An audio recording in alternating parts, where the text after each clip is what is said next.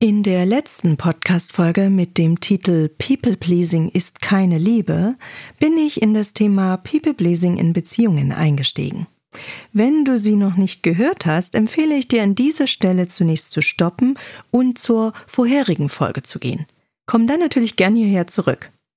Denn heute möchte ich dir zeigen, dass People Pleasing nicht nur keine Liebe ist, darum ging es in der letzten Folge, sondern sogar Manipulation.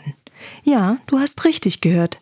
Stets selbstlos deine eigenen Bedürfnisse des lieben Friedenswillen hinten anzustellen, ist manipulativ. Nachvollziehbar, dass dein Partner daher auf solch ein Verhalten nicht immer wohlwollend reagiert. Nach dem kurzen Intro erfährst du mehr. Willkommen bei Fempower Your Love, dein Podcast in guten wie in schlechten Zeiten. Ich bin Katrin Mähler und hier findest du Strategien und Mindset, um das volle Potenzial deiner Partnerschaft zu entfalten. Lass uns loslegen. Ich glaube, ich hatte mich in der letzten Folge noch gar nicht geoutet. Ja, ich gebe es zu. Auch ich habe mich in der Vergangenheit People-Pleasing-Verhaltensweisen bedient, um meine Ziele zu erreichen. Welche Ziele? Nun, ich wollte gemocht werden, als perfekt und fehlerfrei wahrgenommen werden und Ablehnung, wo es nur geht, vermeiden. Schon als kleines Mädchen. So war ich ein äußerst braves Kind, welches nie Ärger gemacht hat und stets die Erwartungen der Erwachsenen erfüllen wollte. Hm. Und heute? Nein sagen fällt mir immer noch nicht leicht. Und ich spüre auch heute noch manchmal dieses unangenehme Gefühl, was sich in mir ausbreitet, wenn ich meinen Mann oder andere Menschen enttäuscht habe. Aber das halte ich inzwischen gut aus. Es ist kein Problem mehr für mich. Unangenehm, aber kein Problem mehr. Das heißt allerdings nicht, dass ich jetzt nur noch zu allem Nein sage. Das heißt nicht, dass ich mich nur noch nach meinen eigenen Bedürfnissen richte und die meines Mannes und meiner Familie nicht achte. Aber ich wäge gut ab, bevor ich Ja oder Nein sage. Ich gebe mir Zeit zum Nachdenken und Entscheiden. Denn wenn ich stets Nein sagend alle Wünsche und Bedürfnisse meines Mannes ablehnen würde, weil mein erster Impuls ein innerer Widerstand ist, hätte ich bald ein neues Beziehungsproblem. So eine Partnerin möchte auch kein Mann an seiner Seite haben, oder? Die Lösung liegt zwischen den beiden Extremen ich achte nur die Bedürfnisse meines Partners und ich achte nur meine Bedürfnisse. Manchmal achte ich in einer Entscheidungssituation mein Bedürfnis, manchmal das Bedürfnis meines Partners.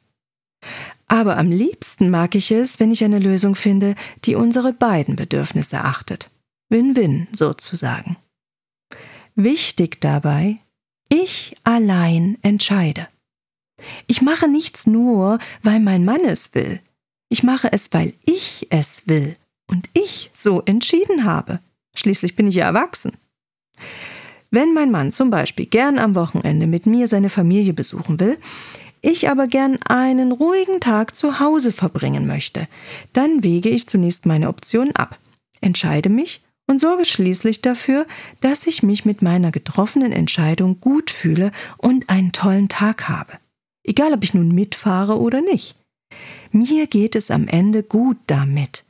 Dafür sorge ich. Wer sonst? Das ist allein meine Verantwortung. Früher hätte ich im People-Pleasing-Modus sofort Ja gesagt oder ich hätte gar nichts sagen müssen, weil mein Mann einfach davon ausgegangen wäre, dass ich ihn begleite. Danach wäre ich dann allerdings nicht in bester Laune gewesen und hätte mein Mann deutlich spüren lassen, dass ich eigentlich nicht mit wollte und er mich fast schon irgendwie dazu gezwungen hat.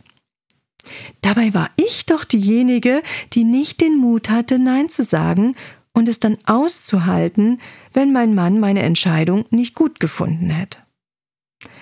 Nun, ich hatte damals auch noch nicht die Gefühlsmanagement-Fähigkeiten, die ich heute habe und auch in meinen 1 zu 1 Coachings vermittle, um mich nach einer Entscheidung gegen meine eigenen Bedürfnisse oder gegen die Bedürfnisse meines Mannes am Ende dennoch gut zu fühlen. Früher wollte ich meinen Mann irgendwie fast schon dafür bestrafen, dass ich ihm zuliebe Ja sagen musste, indem ich ihm mein Groll und Ärger richtig spüren ließ. Nicht besonders liebevoll, ich weiß. Und was ich damals noch nicht gesehen habe, durch dieses Verhalten hat niemand gewonnen. Mein Mann hatte keinen schönen Tag und ich ebenso wenig. Lose, lose. Dazu passt auch eines meiner Lieblingszitate von Buddha oder Nelson Mandela. Das ist nicht ganz klar, von wem das kommt. Das Zitat lautet, Groll ist wie selbst Gift trinken und hoffen, dass der Feind stirbt. People-pleasing-Verhalten erkennst du sehr deutlich daran, wenn du Groll in dir spürst und du dich fremdbestimmt, ja fast schon gefangen in deiner Beziehung fühlst. So unnötig und auf Dauer ein echter Beziehungskiller. People-pleasing erkennst du aber auch an einem weiteren Phänomen. So kann es sein, dass dein Ja-Sagen deinen Partner sogar triggert. Du denkst also, du tust ihm einen Gefallen, indem du nicht Nein sagst und nur sein Bedürfnis achtest, aber dein Partner reagiert dann darauf verärgert oder sogar wütend. Das könnte dann so aussehen, als ob du ihm nichts recht machen könntest. Wenn du Nein sagen würdest, wäre er enttäuscht, und wenn du Ja sagst, ist er auch verärgert und wirft dir vielleicht vor, keine eigene Meinung zu haben. Oder es regt ihn auf, dass du scheinbar immer so perfekt bist und stets die Gute spielst. Das verwirrt dann oft meine Klientinnen. Sie fragen mich zum Beispiel, Katrin, ich mache alles für meinen Mann und bin immer für ihn da, doch er reagiert dann oft genervt und gereizt. Warum ist das so? Was steckt dahinter? Es könnte sein, dass dein Partner zu Recht erkannt hat, dass hinter deinem People-Pleasing-Verhalten eine Form der Manipulation steckt. Denn wie du ja bereits weißt, verfolgst du durch dieses Verhalten unbewusst das Ziel, gemocht zu werden und Ablehnung zu vermeiden. Dein Partner soll dir gegenüber am besten nur noch positive Gefühle fühlen. Du versuchst damit also zu verhindern, dass er negative Gefühle fühlt. Du möchtest damit seine Gefühle kontrollieren. Das ist Manipulation. Und kein Mensch lässt sich gern kontrollieren. Dein Partner hat auch ein Recht auf seine negativen Gefühle und möchte sich durch dich nicht lenken lassen. Und je nach Typ oder je nach Lebensgeschichte kann es tatsächlich sein, dass dein Partner auf diese Art der Manipulation sehr empfindlich reagiert. Was er sich stattdessen eigentlich von dir wünscht, dass du den Mut hast, dich stets authentisch und echt in eurer Beziehung zu zeigen. Und Authentizität heißt, dass du keine Schutzstrategien mehr verwendest. Und People-Pleasing ist ja nichts anderes als eine Schutzstrategie. Du möchtest dich damit vor negativen Gefühlen schützen. Nur leider zeigst du damit nicht, wer du wirklich bist. Du bist nicht echt. Du bist du im Schutzpanzer. Und das wiederum kann deinen Partner verunsichern. Und was tun Menschen, wenn sie sich nicht sicher fühlen? Sie greifen auf ihre Schutzstrategien zurück. So ist es sehr wahrscheinlich, dass ihr beide euch nicht authentisch auf Augenhöhe begegnet, sondern im Schutzmodus seid. Und das wiederum verhindert die Nähe und Verbundenheit zwischen euch, die du dir eigentlich so sehr wünschst. Was kannst du nun tun? Werde dir zunächst bewusst, wo du überall People-Pleasing-Verhalten zeigst. Und probiere dann mal was Neues aus und sage nicht sofort Ja. Trau dich auch mal Nein zu sagen. Und jetzt wird's tricky. Denn du musst lernen, es auszuhalten, wenn du dann nicht gemocht wirst. Hm. Hier spielt jetzt dein Selbstwertgefühl rein. Wenn du wirklich tief im Innern schon glauben könntest, dass du 100% wertvoll bist, egal was andere über dich denken, dann kannst du hier jetzt innerlich ruhig bleiben. Das muss dir noch nicht perfekt gelingen. Ich habe ebenfalls lange gebraucht, bis ich hier ruhig bleiben kann und nicht gleich wieder zum Beispiel in einen Rechtfertigungsdrang übergehe. Inzwischen kann ich es sogar gelassen aushalten und weiß, er beruhigt sich schon wieder. Und wenn doch sehr heftige Vorwürfe kommen sollten und ich merke, dass ich gerade starke negative Gefühle in mir aufsteigen fühle, dann bleibe ich zumindest äußerlich ruhig, obwohl ich innerlich sehr aufgewühlt bin. In der Regel gelingt mir das recht gut. Und jetzt beginnt mein Gefühlsmanagement.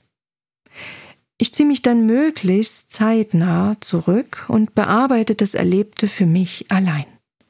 So lange, bis ich mich wieder entspannt fühle.